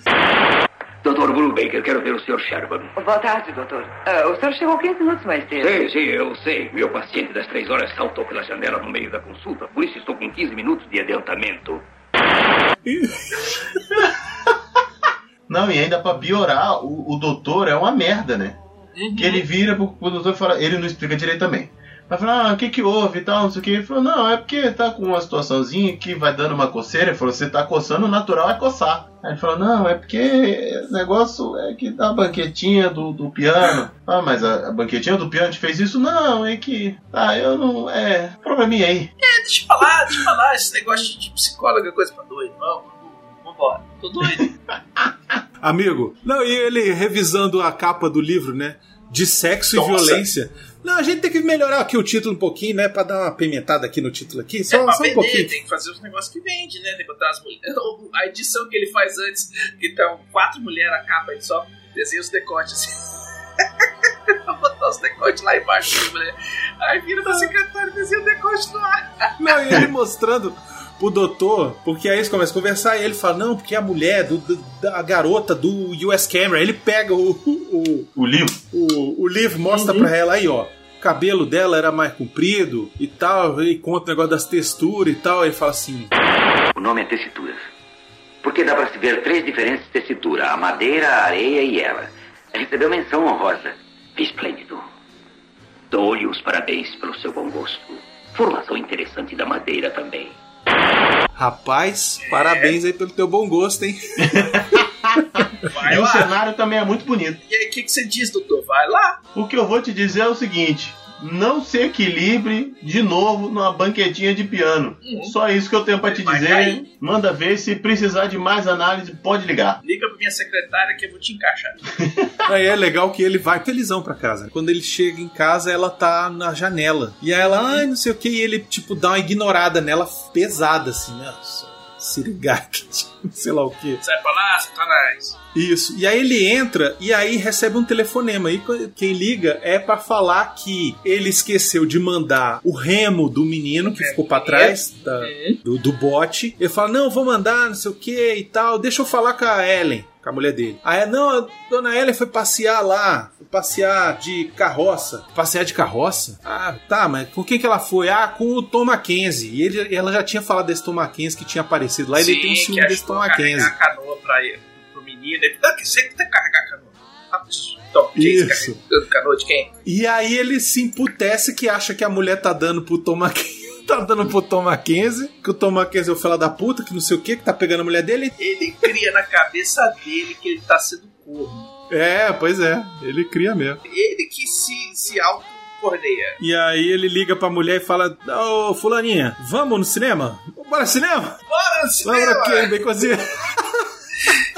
Filho, bora assistir o filme no cinema. Opa! Bora no cinema? Lembrou quem, Bacon? Lembrou quem, Plínio? Hum. Chama pro cinema, chama pro Ih, cinema. Ali. E aí chegamos à cena clássica, né? Do Monstro da Lagoa Negra, né, Baconzitos? Uhum. É uma das cenas mais icônicas da história da cultura pop americana, internacional, Uhum. né? Uma das fotos mais reconhecidas da Marilyn Monroe. Agora tem algumas curiosidades, né? A imagem completa dela, com o vestido subindo muito, não aparece no filme. Eu ia Né? falar A nisso. tomada- que O filme, o filme ele é bem recatado e do lar, né? Ele. Pois é, porque por conta do, do código Reis, né? Uhum. É, a tomada usada no filme é só das pernas até o joelho. Mas tiraram fotos de tudo, né? Pra fazer promo- promocional do filme, etc e tal. Então, olha só, Billy Wilder não é, não é trouxa, né? Claro que não. O que que ele fez? Ele sabia que ia ter essa cena clássica. Uhum. E aí falou: nós vamos usar essa cena pra ser o chamariz desse filme. Vamos avisar todo mundo. Mas vamos avisar meio sem querer. Deixa vazar a informação de que a gente vai filmar uma cena com a Marilyn Monroe nas 52nd Street, em Manhattan. Dia 15 de setembro de 1954, Caralho. uma hora da manhã. Entendeu? Tipo, deixa vazar essa Endereço, informação aí. CEP. Aí vazou pra uma colunista e aí a mulher publicou no jornal. E aí quando chegaram lá pra filmar, tinha 5 mil pessoas em volta. E sendo dessas 3 mil paparazzi. E aí começaram a fazer cena e a galera assoviava, aplaudia. Ela errava as tomadas, errava as falas, o povo aplaudia. Ela que já tinha a solidez textual Pois é. de um catarro mole, de um pudim de ponto errado, de uma Aí, gelatina é. gente crua. pra ver ela, as calcinhas dela e ela fala, ih. É, o Billy Wilder é, pedia para as pessoas fazerem silêncio, tipo, atenção no set, silêncio no set, não sei o que, aquele negócio, né? E ninguém obedecia. Todo mundo, na hora que subia as- a- a- o vento lá, o povo assoviava, não sei o que. E lá pelas tantas, a Merlin pediu silêncio. e aí todo mundo calou a boca. Ah, tinha que pedir Todo quem tem moral, porra. Exato. Só que mesmo assim, essa filmagem nunca chegou na tela. Não ficou nenhuma cena aproveitável e aí ele teve que refazer a cena num set da Fox, reproduzindo lá a avenida, né? Uhum. Reproduzindo ali o cinema e tal, não sei o que. E aí foram essas cenas que ficaram e ainda assim foram 40 tomadas para ela alcançar a cena que ele queria, né? E aí tem algumas coisas interessantes sobre isso, né? O Billy Wilder disse que a equipe brigou no dia da filmagem para saber quem é que ia ficar embaixo ali para soprar o vestido.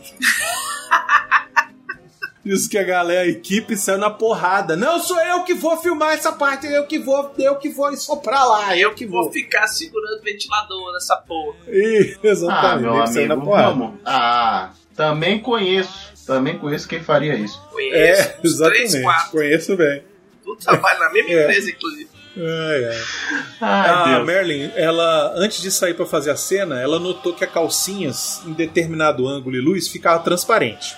Opa! Aí ela falou, porra, vou fazer essa cena com essa essa calcinha transparente. Aí botou outra calcinha por cima. E aí chegou na, na, na hora de filmar, tava com duas calcinhas. Aí o Wilder falou, ah, por que você tá de duas calcinhas? Não, porque tá transparente. Eu falei, não, tudo bem. Cena da calcinha dupla, atenção. Só que mesmo assim, com as luzes mais fortes, as duas calcinhas ainda tinham uma certa transparência. Caralho, que. Aí- que, É. que Rapaz, quantos megawatts? Eles estavam botando 1.21 megawatts. não, quantos Pois é. megawatts tinha nessa virilha, né, meu amigo? Uhum. Pois é. Tem que estar Caralho. bem iluminado pra aparecer muito. Pelo amor de Pois Deus, é. velho. E aí por isso também que nunca essas imagens viram a luz do dia, né? Só que aí tem- chega a questão que eu disse que ia falar lá no começo sobre o Joe DiMaggio. O Joe DiMaggio é o marido da Marilyn, ele estava presente na cena da filmagem lá na rua, com a galera toda aplaudindo e não sei o quê. E o cara ficou puto, entendeu? Chegaram em casa, ele embulachou ela, Eita porra. disse que tinha que parar com essa porra, que não sei o que, que ela era dele. E ela falou assim: Olha só, não vou te- eu não vou te deixar. E essa foi a última vez que você encostou a mão em mim. E aí, um tempo depois, ele bateu nela de novo e, ele, e ela acabou pedindo o divórcio e deixando ele. Certíssimo. Na verdade, eu devia ter deixado o cara na primeira vez. Galera, ó, se, se te encostou, vai embora. Não, não, não, não. Levantou a mão. Tá certíssimo. Levantou, ameaçou, tá certo. Levantou Ameaçou. a mão. já é. Levantou Tchau. a mão, amiga. É beijo, tchau. Porque o cabo que levanta a mão, uma hora vai É. baixar. É verdade. E, ah, mas eu não faria isso. Então, se você não faria, não ameace. Entendeu? Vamos começar por aí, então, filho. Amea... Ah, mas que não sei o que, eu tinha de. Porra, como é que é o negócio? Tá bom, velho. Levantou a mão, já ameaçou te levantar a mão, filho. É beijo, tchau. É, Vamos é. lembrar aí, nós estamos ainda no Outubro Rosa, né? Passamos aí agora isso. recente o dia contra a violência, né? No combate à violência contra as mulheres. E, e- e vamos falar, velho. Acabou. Ah, mas é porque eu amo. Beleza. Não vai morrer se ficar sem. Ama de ele longe, que- velho. Ama de É. longe. Ninguém que te ama vai te bater. Ninguém que te Ah, ama. é. E aí eu não tô falando só bater fisicamente. Tem o, o- a violência é, psicológica, existe a violência financeira. Sim, também. sim, sim, sim, sim. Patrimonial, Patrimonial. financeira. Você depende. Cara, ó. Se em qualquer momento tiver uma agressão ou uma sugestão de agressão, ah, se você não fizer isso, eu vou cortar a sua mesada, vou cortar o seu cartão de crédito, vou acabar com a sua vida, fia, pega a sua trouxinha e vaza. Vai pra casa Pega de uma amiga, vai pra casa da sua mãe, É vai pra casa da sua prima. E se por um Pra acaso. tudo se tem jeito, menos pra morte, né? Exatamente. E, pra- e se por um acaso o fato já aconteceu, por gentileza, por gentileza, ah, mas eu não quero acabar com a vida. Denuncia. Vai lá, faz o BO, vai na delegacia resolver. Porque assim, faz, faz, faz. Ah, mas Faça. vou, vou- vou sacanear o cara. Ele tá a um ponto de te matar. Ele se sacaneou, Ah, foi ele que fez com ele. É, é. Exatamente. Não joga essa culpa pra você, não. Inclusive, perdemos uma amiga alguns anos atrás, né? Eveline Ogawa, por violência doméstica. O marido, né, foi quem a matou. E ele já tinha denúncias com, né, dessa questão de agressão a uma namorada, mas que havia sido retirada. Ela, não, porque eu não quero prejudicar, retirou. Então, quando ele contava, contava como ela, a maluca, que fez isso pra acabar com a vida dele. Mas ele era um amor. Ele, porque É. era muito ciumenta, não aceitava Exatamente. o. Vocês conhecem esses diálogos. conhecem Exato, essas mas vamos pra frente. Fez certo Marilyn Monroe, só fez errado de não ter embolachado ele antes de ir embora. Home alone, the blues will taunt you constantly. When you're out in a crowd, the blues. O vestido branco da Marilyn Monroe, esse que ela usou nessa cena, Uhum. estabeleceu um recorde quando foi leiloado. Foi leiloado em junho de 2011 por 5,5 milhões de dólares, com, incluindo aí impostos e, taxa, e taxas, tá? Cinco vezes maior do recorde anterior que era de um figurino de filme da Audrey Hepburn, no bonequinho de luxo, um vestidinho preto que ela usa, que tinha Sim. sido é, vendido por 923 mil dólares. Ou seja, o tamanho da Merlin, né? 923 5 milhões de dólares. 4 milhões e meio. Eita, Pois é. Aí nessa hora ela- ela dá um beijo nele. Ah, tem essa cena que é sensacional que eu esqueci de comentar. As cenas que ele fica imaginando, né? Da propaganda de, de pasta de dente que ela faz. Sim, aí ela fala, não, Uhum. porque fulano me atacou e... Isso, Aí vou contar pra dele tá vocês a e história. Assim, não, mamãe, mamãe está falando do papai na televisão. E agora que eu tenho a atenção de vocês, quero prevenir todas as mulheres de Nova York a respeito de um perigoso, malvado e horrível homem casado que mora no andar de baixo em meu prédio. O nome dele é Sherman, Richard Sherman. S-H-E-R-M-A-N. E enquanto sua esposa e seu filhinho passam o verão no Maine, esse monstro fica aterrorizando Ei, mamãe, mamãe, venha depressa! Estão falando do papai na televisão! Aí ele sonha que a mulher chega em casa e dá um tiro nele pelas costas. Não, ela dá, tipo assim, uns 12 tiros na porta pra abrir e dá mais uns Isso. 30 nele e não, não recarrega a Isso. arma, velho. É muito bom. E, lógico, né? o filme- Nessa época, o filme não mostrava sangue jorrando, né? Uhum. Então ele leva 30 tiros, não tem uma gota de sangue, ele fica assim, Não tem uma coisa de sangue. agonizando. Outra coisa que é, que é engraçada é a cena dele imaginando ela contando pro, pro encanador que o cara tinha assediado ela. E Sim. aí o encanador, ela tá tomando banho na banheira, que ela tinha falado, não, Uhum. porque outro dia tava tomando banho, sabe? E aí fui dormir na, na, na- na banheira porque tava calor. não Tava, tava gotejando, botei meu Tava dedão, gotejando, eu fiquei botei o dedão, fiquei presa, tive que chamar o encanador. E aí, você imagina? Uma coisa, né, muito constrangedora. Ele, claro, né, você uma situação constrangedora. Ela, pois é, eu lá com o dedão preso. tipo, e aí tem a cena dela contando e o cara lá. A cena continuava. Que era ele contando pra galera no restaurante. Não, não. Tem uma cena cortada. Tem um, tem um, um trechinho da cena é cortado um pouco antes disso. É, logo em seguida tem, né? Ele contando pra galera lá do restaurante. E aí ela fala: Ah, ele veio aqui, comeu 260 calorias, não sei o quê. Cara, e tem dois E aí- caras comendo alho poró inteiro.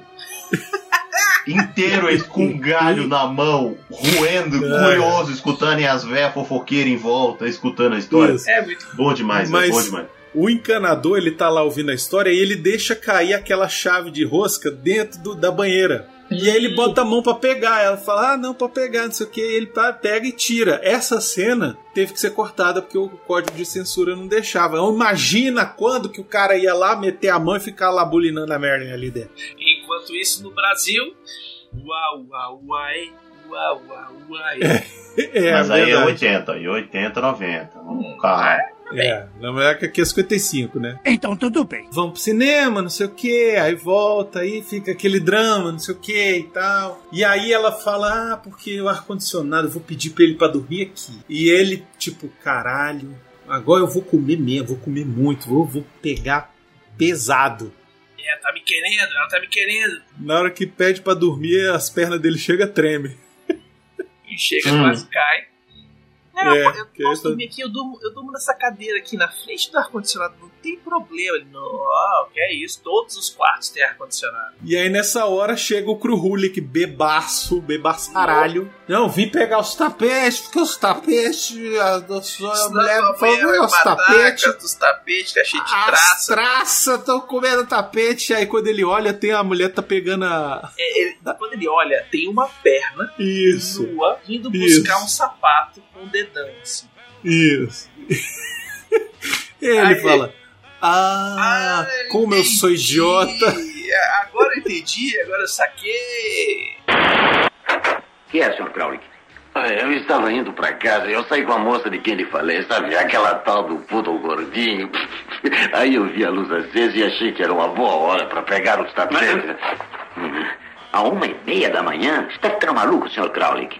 Eu prometi à sua esposa, Sr. Sherman. As traças devem estar lá agora mastigando, fazendo buraco, estragando tudo. Fique sossegado, Sr. Crowley. Eu lhe dou minha solene palavra de honra como as traças não estão comendo nada. Estão dormindo. Por que não volta amanhã cedo, antes delas tomarem café?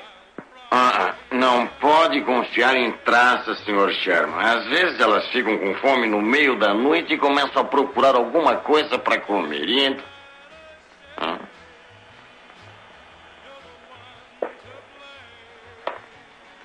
Ah, eu queria morrer. O que que há, Sr. Crowley? Desculpe, Sr. Sherman, eu não tinha entendido muito bem a situação.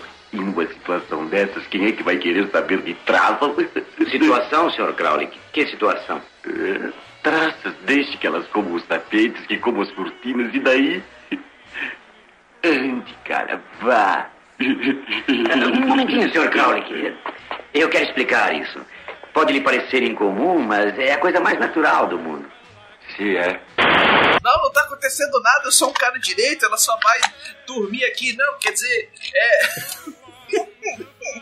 Enfim, nessa hora ele meio que, meio que joga pro cacete, né? Desiste. Vai embora, sai É, daqui. Não, e aí ele, ele manda ela embora, né? Nessa hora, ah, você é um cara muito legal, não sei o que e tal. E ele. Aí é que ele começa, que ele sonha que a mulher vem, mata ele e tal. E aí, de repente, ele.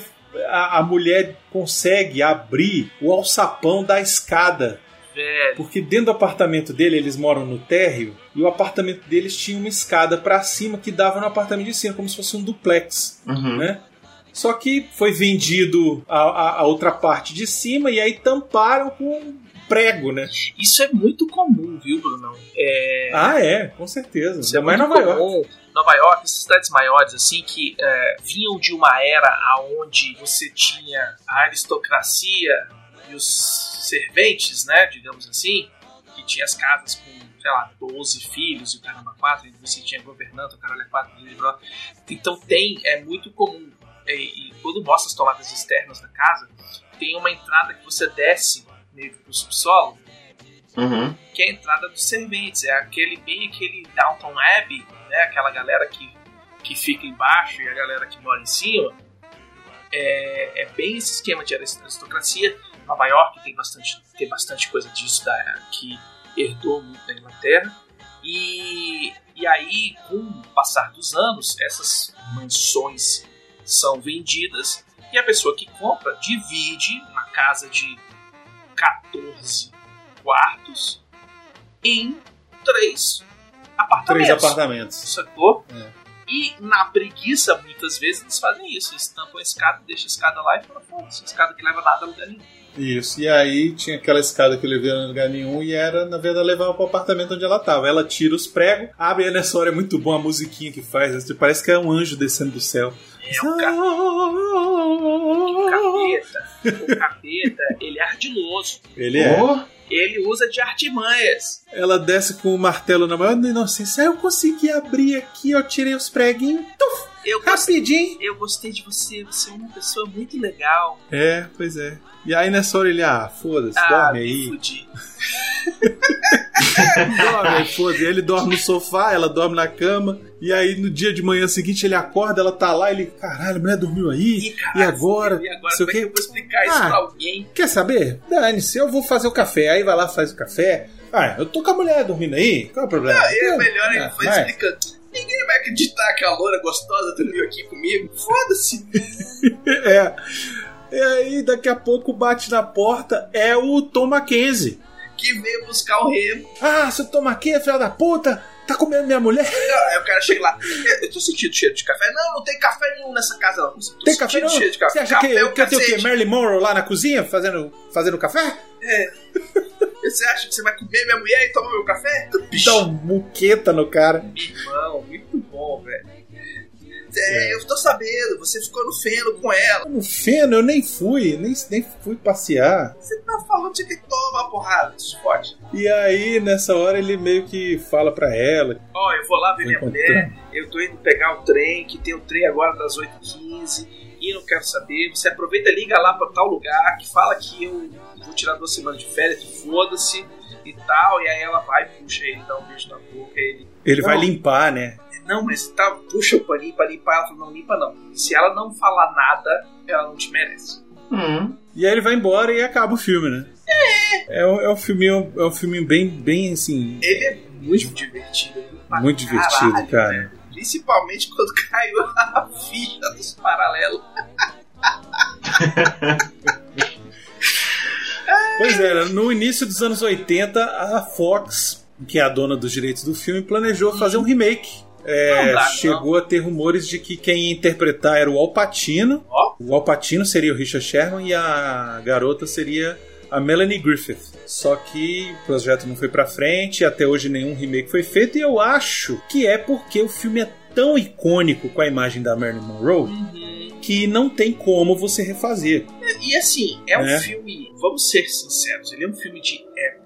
A, a época que ele acontece permite que É, funciona porque é aconteçam. 1975. Exatamente, é. porque o pessoal, na época, as mulheres eram fiéis, os homens não eram, a gente sabe disso. Eram sim. Até porque a gente sabe muito bem que a educação era amor é pra mulher de casa. Uhum. Fora é só pra transar mesmo. Exatamente. Isso não era nem fidelidade, isso era só o, o- o roteiro. Era o dia a dia. Esse era o padrão. É, isso era o lugar roteiro. comum. Uhum. O roteiro. Era um lugar comum. Exatamente. Então, assim, é- é, fica muito difícil você trazer isso para os anos 80, para os anos 90, onde você tem tudo, toda uma, uma nova moralidade, digamos assim, né? Não que você não possa falar de auditório, não que você pode, possa falar tal, mas você teria que mudar tanto o roteiro, mas mudar tanto o roteiro para trazer para os anos 80, para os anos 90, que ele perde muita coisa. Ele vira outro filme. A estreia do filme foi em 1 de junho de 1955, quando a Marilyn Monroe, no dia do aniversário dela, Olha, ela completava 29 anos. Na história, o personagem dela tem 22 e o personagem do Tom Will fala que tem 38 quando ele tinha 46. Eu ia falar, velho, porra, nessa época aí o cara com 32 já era estragado, velho. É, no caso é 46 que ele tinha. Mas que nem uma caipora também. É, fumava, bebia. É, isso. É o É esquema isso. da época. Mas é aquele esquema também, né, velho? Você. é, A, a pessoa de 40 anos nos anos 50 é diferente da pessoa de 40 anos nos anos 80. Sim. E diferente da pessoa de 40 anos hoje. Exatamente. Então, Pois é. né, avanços aí do- da saúde, de. Qualidade de vida e qualidade de skincare. vida, skincare. E apesar de toda essa tentativa aí do Billy Wilder de deixar o filme mais tranquilo, de passar na censura, na Irlanda o filme foi proibido por ser indecente e impróprio para exibição geral. Caraca, isso é, é, mas assim, retrato da época também, né? Vamos levar em consideração que em 1950 tinha, além dessa censura gigantesca aí, tinha muita coisa que o subtexto virava ó, disruptivo, não pode, não pode falar essas coisas que acontecem assim tão abertamente. Não pode sugerir, não pode dizer, não pode. Não, ela mostrando as- os joelhos. Nossa, sem Que sutiã o filme inteiro. Com os ombros Pois de é. fora, que ousado. Família Como é tradicional irlandesa não permite. Como é que uma mulher permite que um cara que não é o marido dela ajeite o, sa- o vestido dela? E parar pra pensar que vai ter gente hoje, em 2023, que vai achar esse filme indecente e impróprio, hein? Das famílias. Mas aí é pura hipocrisia. É, que mais tem, né? Não vou falar É. nada, não. E o, e o nosso amigo, hein? Mas, é, isso aí. É, velho, é isso aí, velho. No dia seguinte, o cara chegou lá pros amigos dele do, do, do escritório e falou assim: ó, vai dar, tá querendo dar pra mim. Eu quero, quero dar pra mim. Novinha, rapaz, ó. Que Ó. beleza. Jujuba no pudim. É, Cocotinha, cocotinha, cocotinha. cocotinha aí, cocotinha. Ela quer ser o quê? Essa é mamar. Quer ser uma marca. Quer ser uma marca. Ah, puta que me- Olha. I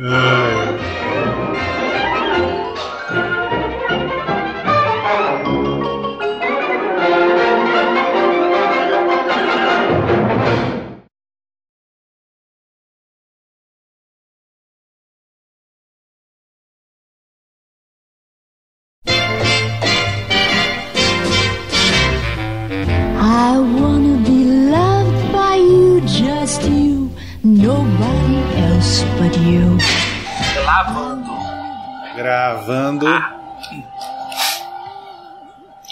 hoje sem neném. Ih, Cadê gra- neném? Cadê? Gravando. Tá com a mamãe. Ih, rapaz. Cadê a Naninha? Vou ter que, vou ter que desligar o ventilador aqui que tá pegando bonito. Ah, eu vou tirar. Ixi, o meu eu não vou tirar não, gente. Vocês estão ouvindo o meu? Não, Nossa, mas que diferença que fez. eu tirei meu ar-condicionado aqui, velho. É barulhento. Ó, tirei o é meu aqui.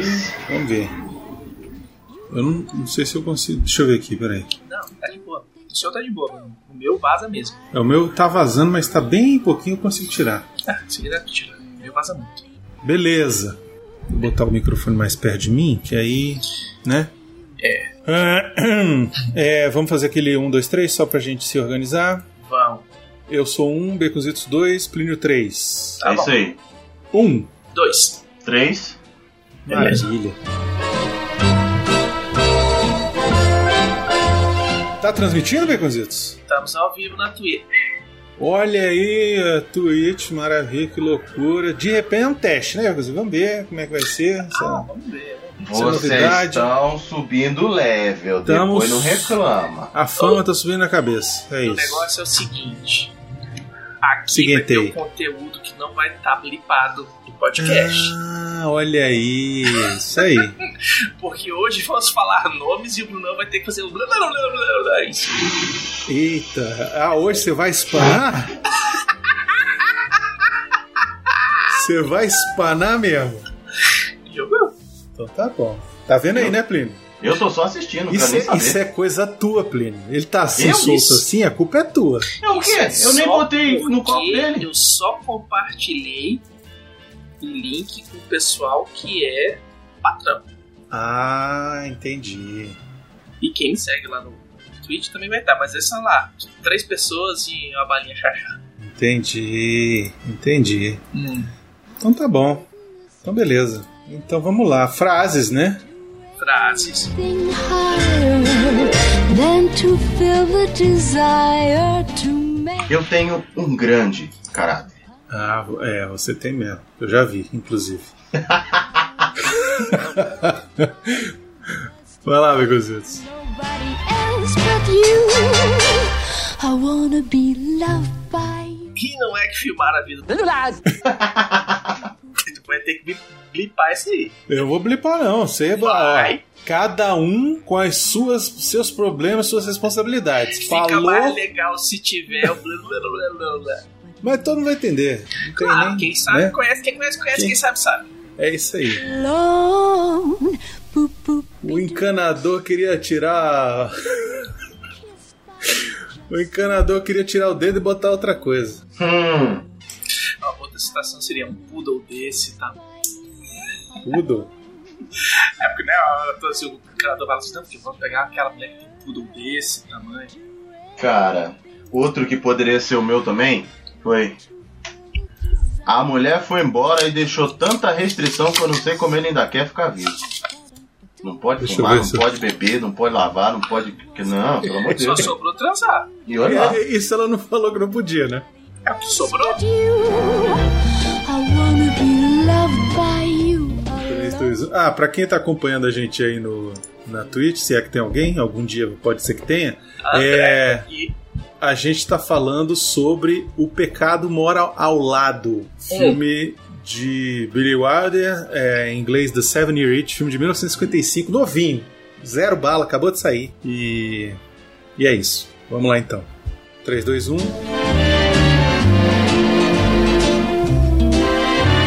Ô, Beconzito, deixa eu só te falar um negócio. Se você falar mais uma vez esses nomes, só pra eu ter que blipar, Hum.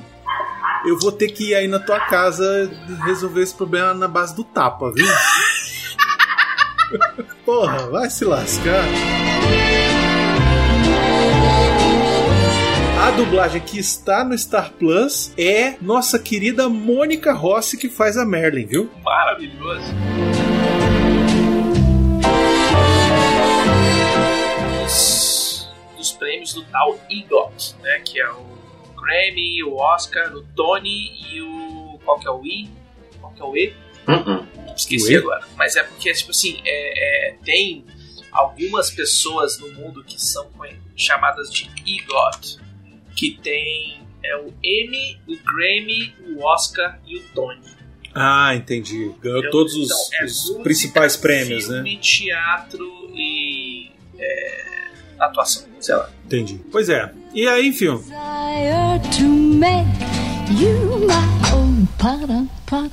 Não, e o melhor que é fazer, eles ficam gastando em escultura, mas não gastam no ar-condicionado. Decoradores, É. eles são decoradores por quê, hein? É, pois é, por que será? A madrugada estão arrastando os móveis. É uma bateção eterna lá em cima. Porra, uma reforma, meu amigo. In fighting duels. But I prefer a man who lives and gives. É, 55 a gente tava na porno chanchada. É, Não é nem isso. Nem isso ainda. A galera tava fazendo uns filmes. Ê, hum, deixa pra lá. Pois é, Era deixa, deixa quieto. É, era, era Atlântida, assim, na Atlântida aqui ainda. hum, Sim. Era Dercy, era o, aquele Descia, Golias. Camargo, Golias. É, essa, era essa galera fazia cinema. O Grande Otelo, era essa galera. Grow cold as girls grow old. And we all E se fosse uma- um remake, remake mesmo, assim, que mantivesse a época dos anos 50, né? É, a gente até viu recentemente um filme que fez isso. Não, Não. nem, nem tão recentemente assim, já deve ter uns 20 anos esse filme. Porra. Que é um filme com o. Que ele acho que é até remake também. É um filme com o Ian McGregor e com a Renée Zellweger, eu acho. Que ele se passa meio que nos anos- nessa época, assim, nos anos 60, mas é um filme recente, entendeu? Hum, E é sobre essas desventuras de amor, assim, entre as pessoas. É uma comédia romântica. Mas não vou lembrar o acaba nome que agora. eles têm que fazer essas adaptações pro contexto atual. tem. É, acaba Sim, sendo sim, um passado sim, distópico, porque não dá pra reproduzir o pensamento da época no contexto de hoje. Então, assim, eu acho que pra fazer esse filme de novo, não seria esse filme, mas seria um inspirado no filme. Seria Pode levar o mesmo nome, na baseado na obra original, entendeu? E aí é bom porque já que é baseado mesmo, fuma. Não, brincadeira. É, já que é baseado, você mexe logo um monte de coisa e atualiza um porrilhão de coisas, sabe? E faz, inclusive, Já críticas pra atualizadas. fazer um esquema de inversão, é a mulher que fica, é o marido que De vai. inversão? Não, melhor fazer inversão não, cara. Não, no roteiro, né? De papéis. Ah, tá. O melhor de tudo é que eu falei desse filme do Ian McGregor, que é um filme recente, e só esse filme já tem 20 anos. Cara, ó, de está ontem. velho? Atual, atual, atual. Oi? Você está velho. Ah, mas isso aí. Hum. Isso aí eu já tô sabendo, já tem, já tem tempo já. Eu já tô velho, já tem uns 20 anos também. Ah, porra. If little pets get big baguettes, time rolls on. And youth is E apesar de todas essas tentativas de fazer o filme assim ser Andréia mais falou tranquilo, aqui Ah. Que o nome do filme é Abaixo ao Amor. é abaixo o amor, é isso mesmo. Down with love. É isso mesmo. diamonds.